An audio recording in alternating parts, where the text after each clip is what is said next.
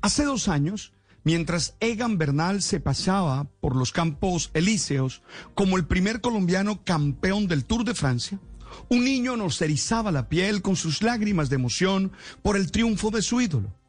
Él repitió una y otra vez que su sueño era ser un gran ciclista y participar un día en el Tour de Francia. Ayer, ese niño, Julián Esteba Gómez, infortunadamente murió cuando una tractomula lo arrolló mientras entrenaba en la vía entre Zipaquirá y Cájica. Las versiones indican que perdió la estabilidad, cayó en la vía y el pesado automotor lo atropelló.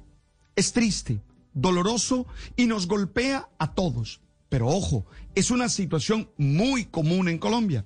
El año pasado, 433 ciclistas perdieron la vida en carreteras colombianas. No quiero entrar a analizar el caso, porque no tengo todos los detalles del mismo. Quiero que entendamos que ahí tenemos una gran problemática para enfrentar como sociedad. Primero, un problema cultural que nos hace despreciar las normas viales, haciéndonos creer que lo más importante es llegar primero, sin entender todas las desgracias que se pueden generar en la vía por no acatar las leyes de tránsito. Segundo, un problema ético.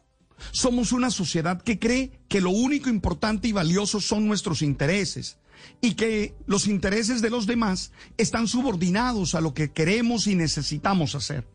Nos hace falta pensar en el otro, entender que solo seremos felices si pensamos en el bien común y entendemos que ellos tienen tanto derecho como nosotros mismos.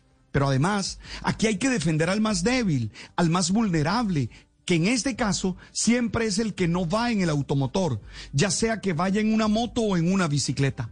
En estos días veía un experimento en el que se ponía a conductores de buses a manejar una bicicleta estática y se le pasaba un bus a toda velocidad al lado para que sintieran el miedo y la desestabilización que esto ocasiona.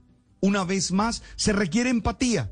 pero como hemos despreciado esta palabra, porque la palabra se usa mucho, nos quedamos con la maldad y el egoísmo como forma de relacionarnos. Y tercero, un problema práctico. Un momento de velocidad y de desatención nos puede generar una huella imborrable para la vida.